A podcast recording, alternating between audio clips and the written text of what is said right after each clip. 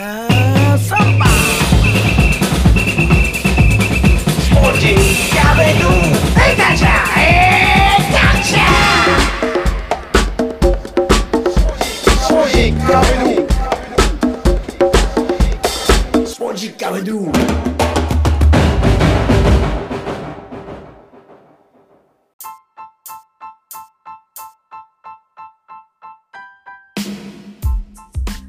ポジックアベドゥ第144回ナビゲーターの澤田達也です。この番組はセレクター塩の提供でお送りします。さて今回は前回ナンバー143回の続き、アンダー15からアンダー21まで各世代のサッカー日本代表に招集されてきた東京オリンピック世代。しかし突然の契約満了となった元 J リーガー、そこから日本を飛び出し、ウクライナ、クロアチアを渡り歩いている浦田樹選手。まさに話題はウクライナから始まります。では、続きをどうぞ。いいですね。ここでウクライナをチョイスするところがやっぱりこもうウクライナがもうおかしい ですよね。そこで間違ってますよね。う、僕、だから僕が AI ロボットでも間違いなく浦田さんを見つけますからね、やっぱり。何この肩書きでウクライナっていう。え、どんな流れでウクライナになったんですか？いや、流れ、本当、はい。チーム全然オファーなオファーないなと思って。はで、で今、1月29日誕生日で、い。うん。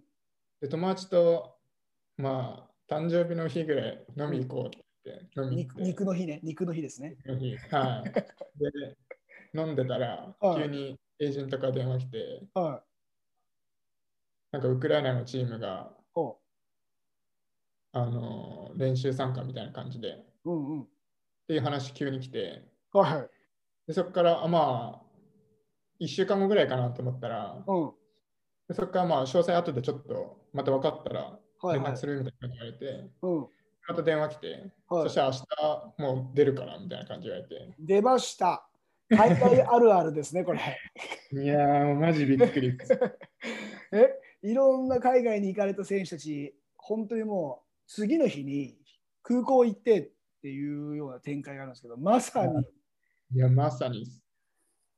よくあれですね、切り替えできましたね、パッつって。そうですね、もういやもう行くしかないなって感じだったんうん。しかもなんかヨーロッパリーグとか出てるクラブだったんで、いはいはでもそこで結構、い。うん、すごいじゃんみたいな。そうですまあ普通に、はい、まあ、まあなんか挑戦じゃないですけど、うん。まあ、ヨーロッパリーグ出てるクラブってまあやっぱレベル高いと思うんで、うんうん。まあそこもすごい楽しみで、うんうん。まあそれですぐ行きますって言って、えだからそういうのにはまあ抵抗ないっていう。はあ、え97年生まれで、えーウクライナっていうと、もうシェフチェンコのピーク時なんて見てないですもんね。いやいやいやゲームでめっちゃ使ってましたよ。ゲームでね、使いました、結構、シェフチェンコよかったですか？ミランめっちゃ使ってまし ?AC ミランのシェフチェンコね。ドリブルはは速いですからね。でもそれぐらいの知識ですもんね、やっぱり。そうですね。チャンピオンズリーグとかでもね、大躍進したり、やっぱりこうね、あの当時は本当に盛り上がってたんですけども、え日本人っているんですか？向こうに選手として。いや、なんか、ウィキペディアで調べたら、うん。一人だけその一部はいやってたんですよ、僕の前に。うん。もうそれ以外はいないと思って。いないでも、あの、その、今やってるエージェントやってもらってる人はい。は、ウクライナ2部に行ったことあるって言ってて、何でも言っちゃいますね、エージェント。すごいなと思って。えーうエージェントまだだって20代でしたもんね。そうですね、多分若いと思いますけど。ねだからそこでウクライナ知っちゃってる。まあでもそれだからこそつながりがあるってことですよね。あ、いや、その時のエージェントとまた違うんですよ。え、あ変わってるんですね。あ変わってます。そのエージェント変えるきっかけっていうのはやっぱりチームが見つからないと新しいところに探してもらって見つかったらそこと契約するような感じですか？そうですね。まあ、ずっと日本のうん。会社にやってもらってたんですけど、はいはいはいはまあ、やっぱ日本は、まあ、やっぱ海外ってなると、うんやっぱ日本からもう一人なんかエージェントつなげないといけないじゃないですか。うんうん海外、まあ、直接そのチームとコンタクト持ってるまた話は別なんですけど、うん。はい。まあ、だやっぱそうやって無駄な、なんですかね、時間っていうか、うんうん、そうですねや。っぱ直接交渉しできる人の方がいいなと思って、はい。やっぱ海外の、海外でやってるエージェントにしようっていうのに切り替えましたね。あーまあ、日本国内でさえね、こうメールして返事もらってって、今後の番組も、まあ、申請が欲しい人たちっていうのは申請出すんですけど、はい。めちゃくちゃ時間かかりますからね。僕のテンション下がっちゃうぐらい時間かかるんで、ど。ピーク過ぎちゃったなっていうぐらいの時に OK ですみたいな感じになると、はい。ちょっとピーク今から上げるんでちょっと待ってくださいみたいな。感じになるぐらい、だから余計にまあね、代理人といってもクラブとのやり取りなんで、クラブ側の事情があって、大会シーズン中とかなんてね、話を聞くのがね、ちょっと待って今忙しいからってなっちゃうし、はいはい大事な話をね、そんな適当に聞いてほしくないですもんね。いや、本当っすよ。まあ、それでまあちょっとウクライナでいろいろあったんで、あ、いろいろやっぱあったんですね。いや、もういろいろありすぎて、ありすぎた？もう変えましたね。あいろいろいろいろありすぎた話一つ知ってますよ。あの、うんウクライナは14歳から喫煙可能ですね。知ってます 結構ねビビり、ビビり14歳って中学生ですもんね。いや、もうマジえ？見た瞬間、調べましたもん。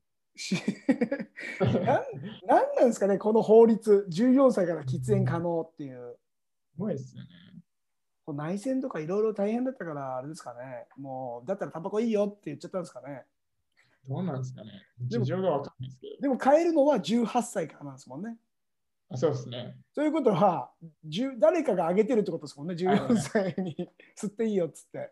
そうですね。その関係もおかしいですよね。あーまあ、唯一なんか信用度高いのは美人が多いっていうことだけですね、やっぱり。いやー、めちゃくちゃ美人多いですね。やっぱり多いんですか、美人。多いですね。街歩いたら、うん、モデルみたいな人やっぱ多いですね。あーキエフになんか多いらしいですね。あキエフに多いですね。まあ、キエフあんまり行かったですけど。あウクライナはどのあたりだったんですか？えー、どこなんだろう、あれ。ドニプロってわかります？ドニプロ？まあ、キエフから、はい。えー列車みたいなので8時間とか10時間ぐらいかかるんですよ。出た海外あるあるの数字がおかしいやつ。あ8時間とかブラジルのアウェー戦みたいな。いや、そうそう。ブラジルも今、た例えばキエフから2時間とか30分とかって言うと思ったら8時間っていう。え？はい。日本で8時間っつったら結構な隅まで行っちゃいますからね。そうですね。確かうに。ん、東京から青森みたいな、それぐらいの感覚になっちゃいますもんね。ああ、まあ、麻痺してきますね。でもいろいろありすぎたウクライナから、まあ、ようやく現在のクロアチアにたどり着くんですけど、これはどんな流れでクロアチアにたどり着いたんですか？まあ、え、ウクライナ終わって、はい。まあ、スペイン行こう行って、スペインに行ったんですね。スペイン行って、はいもう契約するって言って、もうんうん。う練習も結構やって、はい。もう登録できたらすぐ試合出れる、出す出したいみたいな感じでなんかずっと言ってて、もう直前じゃないですか、それも。いやもうそしたら全然ビザがなんか、ビザはい。降りない。降りないみたいな。取れない、取れないっていうか、なんはいか進んでないような状況、なんかはっきり物事言わないような。そうです。クラブは絶対行ってるみたいな感じで言うんですけど う、んうん。俺もう不安に、あ、もう無理だろうなと思って、まあ、いろんな人に聞いてみて、スペインに住んでる選手。はいはそうやったら絶対無理だよって言われて、で俺も絶対無理だよってクラブの人に言ってるんですけど、い。は絶対大丈夫とか言われて、い。え？でそれでまあ1ヶ月ぐらい滞在して、うん。まあ、結局、まあ俺はもう無理、無理っすって言って、うん、うん。帰りますって言って、もう待てないって、まあはっきりしない状況。あないと思うんでって言って、まあ、うん日本帰って、うん。まあ、日本帰って、まあその移籍期間がギリギリだったんですよ、確か。ああ、ヨーロッパのこのマーケットの部分。はいはいはい。はい。はい、で、その時あのモンテネグロのはい。そのヨーロッパリーグとか出てるクラブからはい。急にオファー来て、はまあ、いろいろつながりがあって、い。うんうんうん。で、まあ、明日決めないといけないってなって、移籍期間ギリギリで。ああ、さ日にちがもうね、迫ってるんです。はい、で、行くって決めて、はい。モンテネグロに。ははい。い、もうプレイしたくてしょうがなかったああ。もう、まあね、空き時間が多すぎて。はい、もう多分もう半年、またこれプレイできない、半年できないんで、うわあ、厳しいですもんね。うん。はうん。でも荷物まとめて、はい。でも、でもギリギリまで待ってたんですよ。ああ、他ない、もう他ないかなっつって。もうだから素直にはいモンテネグロって言って、よし、行きますっていうよりかは、ギリギリまで。ねはいはいはいはいでね、出発5、6時間前までうん。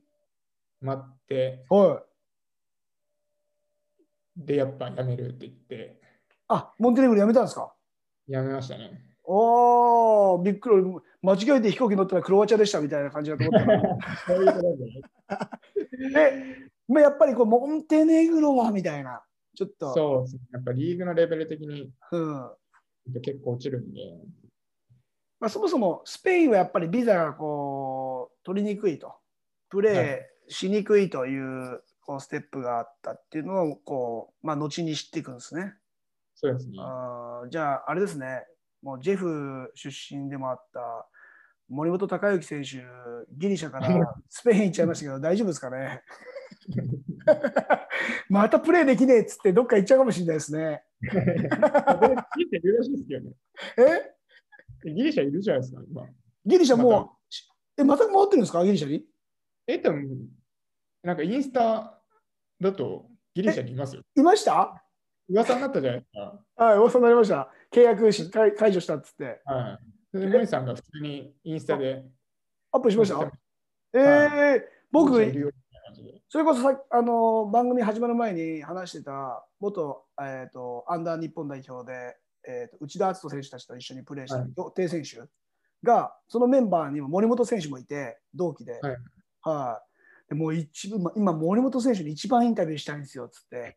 こんな番組でこんな変な人たちいっぱい出てるのに絶対聞いた方がいいでしょっつって言ったら契約解除したって言ったからもうますます話聞きたくなるっつって。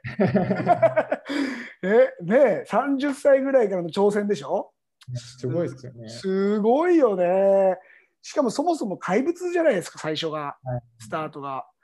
だから幼少期振り返ったら、なんかワールドなんとかなんとかっていう MVP、世界のなんかそのね、下部組織ですか、幼少期にちゃん優秀選手に選ばれてたりして、そんな人いないですもんね。簡単じゃないですもんね。えー、ちょっと僕もちょっとインスタグラムちょっとチェックしてみたいと思います。た多分です、多分。よく見たら違うかもしれない。違う国、ルーマニアじゃねえこれみたいな。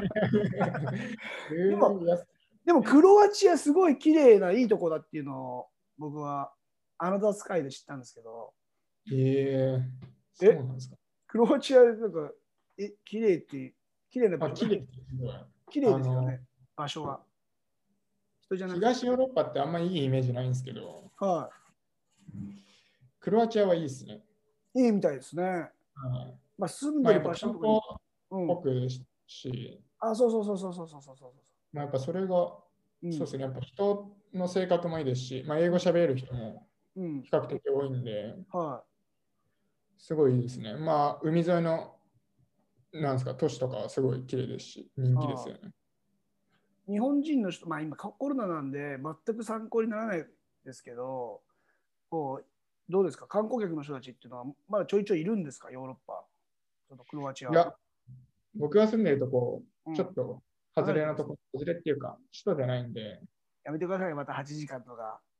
いやいや、あのザグレブまで1時間。ああ、よかったよかったよかった。昔の、でもなんか昔の、昔結構、なんですか、昔の首都。うんうん。あ変わったんですね。移動されたんですね。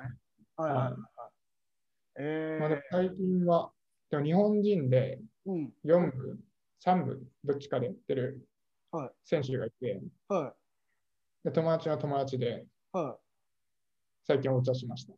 えー、え名前は何ていうんですか？と石田仁。あーいやクロアチア、日本人選手結構います？ちょくちょく3部とか4部とかにああ、やっぱりね、ドイツとかと一緒ですね。カテゴリーを下げていくと、やはい、っぱりによるけど、一部はもう今、浦田さん一人。そうですね。やっぱり、クロアチアって言ったらね、ワールドカップ前回大会準優勝の国ですし、まあ、年々こうね、いい選手がこう世界に羽ばたいているんで、ボバンとか知ってます？いや、わかんないですね。でしょ？ほら、クロアチア一部でプレーしてるのに、ボバン知らない、プロシネツキ知ってます？知らないです。あこれはやっちゃってますね。あと監督、あれなんですよ、クロアチア代表でって言ってましたよ、元。調べ調べようよ、監督どんな人かすぐ。なんかキリンカップで日本2回来たことあるとか言ってて、えー、もうボバン、プロシネツキとかも多分同じですよ、そこ。多分きっと。えー僕は今、10番ですよ、昔クロアチアの。あ、そうなんですね。うんうん。今、監督、え？なんて名前ですか、監督。あ、ちょっと待ってください。クロアチア代表監督いるじゃないですか。はい、あの、準優勝した時に。はいはいはい。顔はええイメージできてますけど。はい。あの、チームのオーナーなんですよ。えあの監督が？はい。オーナチーはチーム名なんていうんですか？今今のチームは。い。NK バラジュディンってとこです。NK バラジリン？はい。バラジュディン。えー、のオーナーをやられてるんですね。あの、あオ準優勝ーナーはい。まあそれはで周りからなんか言われて、あおっていうふうに。いや、普通に俺練習終わって、はなんかスタジアムカフェ併設してるんですよ。いはいはでも急にその社長に呼び止められて、いはい。で、そのなんか試合の人からなんか英語でなんか話しかけられて、はおこれ誰か全然わかんないなと思って。いはい。で なんかまあ新しいスタッフなのかなみたいな感じでました。クロアチア代表監督で調べたら後で。ズラトコ・ダリッチ？ズラトコ・ダリッチ？はいそうですか？そそうそうそう。マジびっくりしました。やべえと思って。うえー、あやっぱり、浦田さん、あんまりあれですよね。サッカー見ないタイプじゃないですか？いやいやいや、ボバン。ボバンプロシレツキ。だからゲーム専用、ウィニングイレブンだけですよね。あいや、見るんですけど、覚えられないです、もう最近。えゲームやってた時は覚えられるじゃないですか。ー、はいはい。でも見てると、あ、この人いい選手だなと思うんですけど、うん。名前覚えられないですよね。じゃあ、モドリッチは知ってますもんね、もちろん。もちろん、もちろんしてます。あの、ペリシッチ知ってます？いや、わかんないです。え？ペリシッチ知らないですか？ペリシッチ？あ、わかります、わかります。わかりりますよね。最近の選手わかりますよね。はい、最近の選手は、はいペリシッチとかね、もう最高に、まあ、クレバーで、はい、すごいですよね、あの人のパフォーマンス能力。はい、僕もだから、あのワールドカップで好きになったんですけど、あのチーム、なんかクロアチア全体がね、もうみんな頑張りますもんね。そうですね。あのあたりもなんか国のこう不安定なところが、まあ、根本的にこうナショナルチーム愛を作ったんでしょうね。そうですね。国の情勢とかってうん、うん影響しますもんね。しますよね。今ちょっとなんか信じがたい。例えば今ちょうど、えーナショナルデーマッチなんで、えードイツとスペイン試合やって0-6でドイツ負けてるじゃないですか。はい。0-6でドイツ負けるのかってもう気持ち乗っかってないですもんね。いや、乗っかってないですね、完全に。ねえ。だから必要性を感じないから乗っかんないんでしょうね。その大会とか試合に対して。そうですね。そうなってくるとちょっと残念ですもんね。やっぱこう、年々こう世界的にはチャンピオンズリーグとかクラブチームが支払う選手へのこう金額が大きくなりすぎて、いろんなサッカーへのね、こう情熱をちょっと奪っているところもああるじゃないですか。あ、ねうん海外だとね、もう家族で一緒にみんなこう、ついてきますもんね。いや、本当そうです。ね誰ったらね、家ウ族の時、ブラジル人選手4人いたんですけど、はい3人か。うん。みんな連れてきたんで、同い年で。すあれみたいな。そんな簡単に連れてきたよみたいな。一緒に世界旅しちゃってますもんね。あで、マネージャーみたいな感じになってますし。そうですねうんー加速感半端ないですよね。やっぱそうそうそうそうそう。日本だとね、なんか家族経営みたいな、ちょっとバカにしてんの？っていう風なね、感じになりますけども、ね、世界的には、やっぱあれがね、一番信頼できるかね。なっていう風にもなりますけども、今、クロアチアに現在もあれですよ、ね、滞在してて、はい。で、えーコロナの影響は実際今どうですか？そうですね。コロナ、まあ結構、一日最近多くなってきて、うん一日3000人ぐらいできて、はだから結構多くなってきたなっていう印象で、い。うんうん。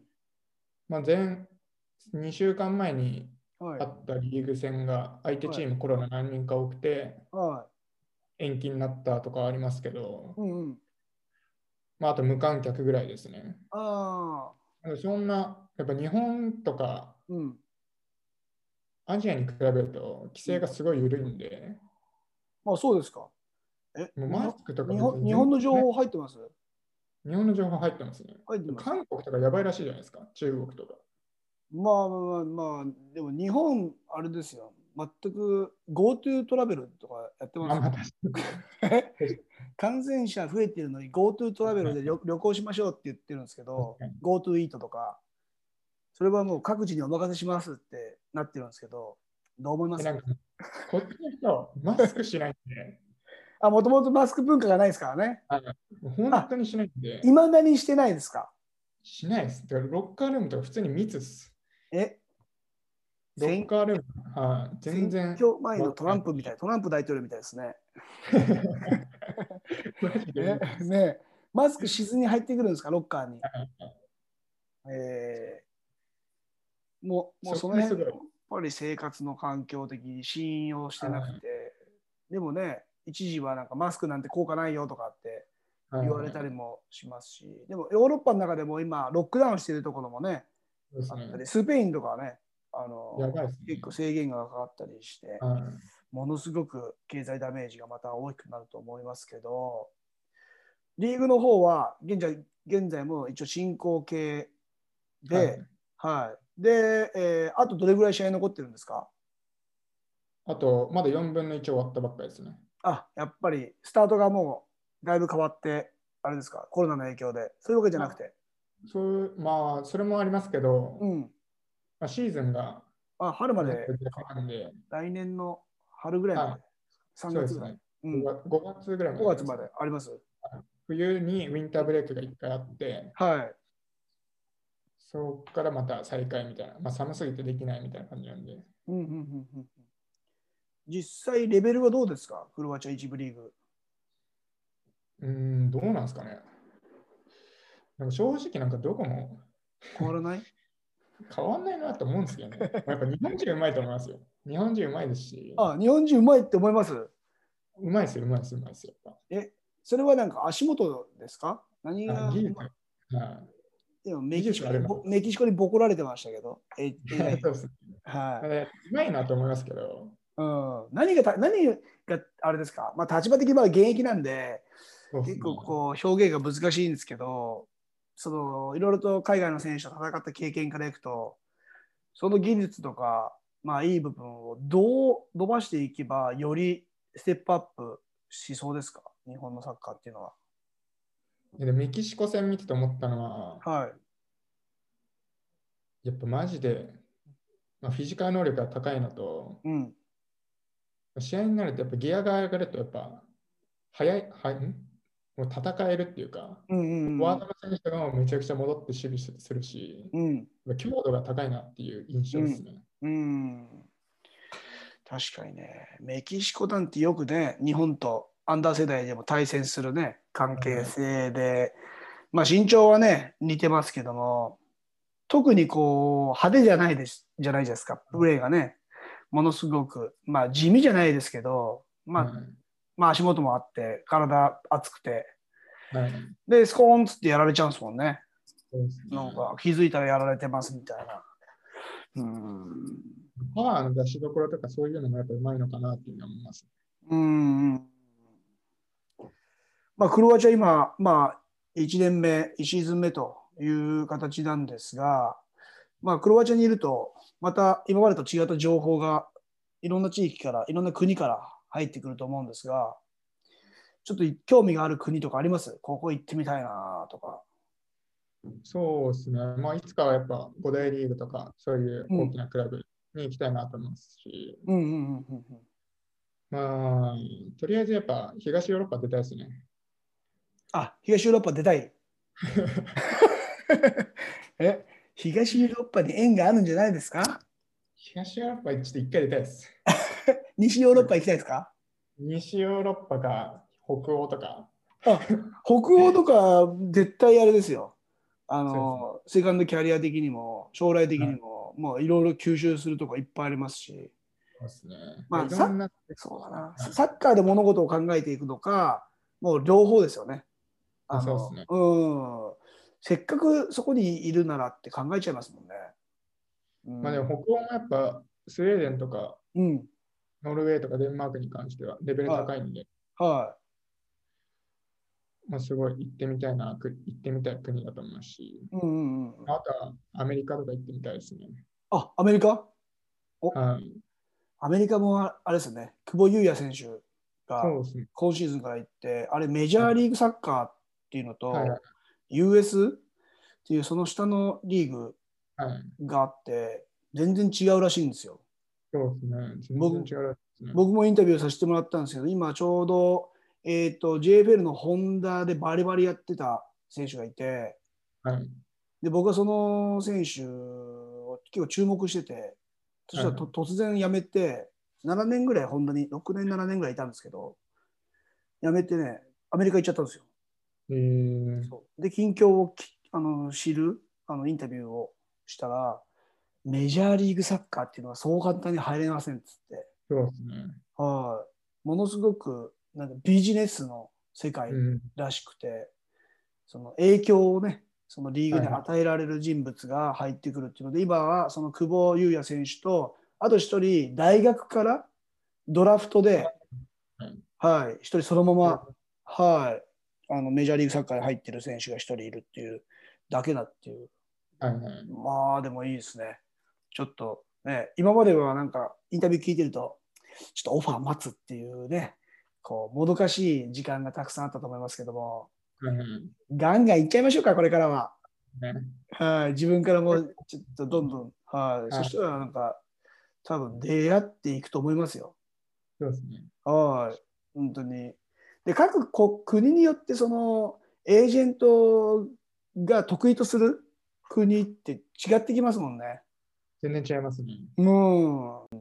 まあ、クロアチアのなノート、意外と僕は、あれですね、好きなテイストですね。あの、ブログの。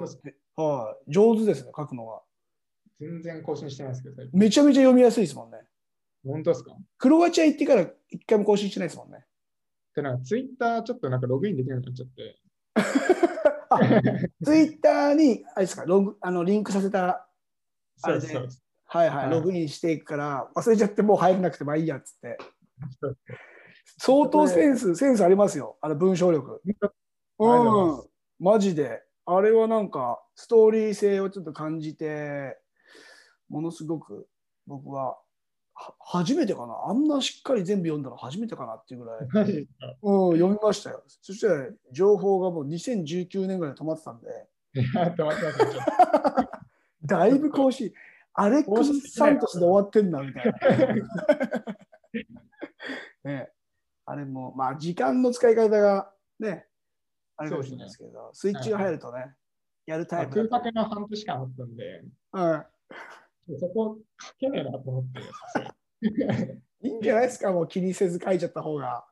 まあまあ、クあロアチア来たからか全然書けますけーうん、ど、ツイッターが普及してないんで。新しいパスワードからログインをね、そうですね。僕だってこの番組のあのいろんなポッドキャストに配信されてるんですけど、同時に、はい。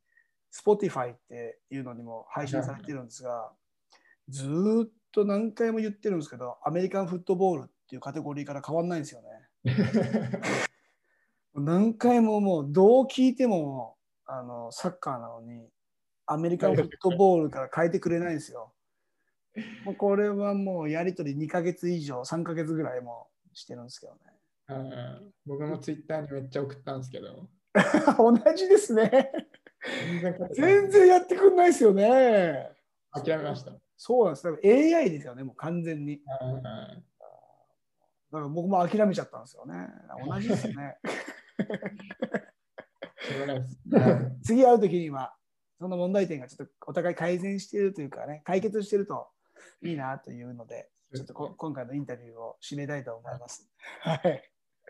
またちょっと、あのいろいろと、まあ、インスタグラムの方はまだね、かろうじて、かろうじて生きてますんで、マジではい。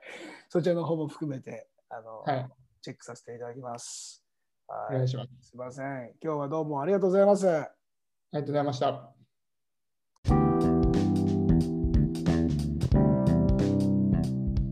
いかがだったでしょうか？ウクライナの喫煙が14歳。ボバンプロシネツキ知らない。ロシアワールドカップ準優勝。クロアチア代表監督ズラトコ・ダリッチ。知らない。浦田樹選手。いいですね。ただ美人が多いとの情報は確かだったウクライナキエフ。シェフチェンコをウイニングイレブンで知っているところもいいですね。その他、森本隆之選手、ギリシャにいますね。インスタグラム、見れば見るほど話をしてみたいワールドの持ち主。浦田選手同様に今後が気になります。貴重なお時間ありがとうございました。ここまでのお相手は沢田達也でした。Muchas gracias. Chao. Adios.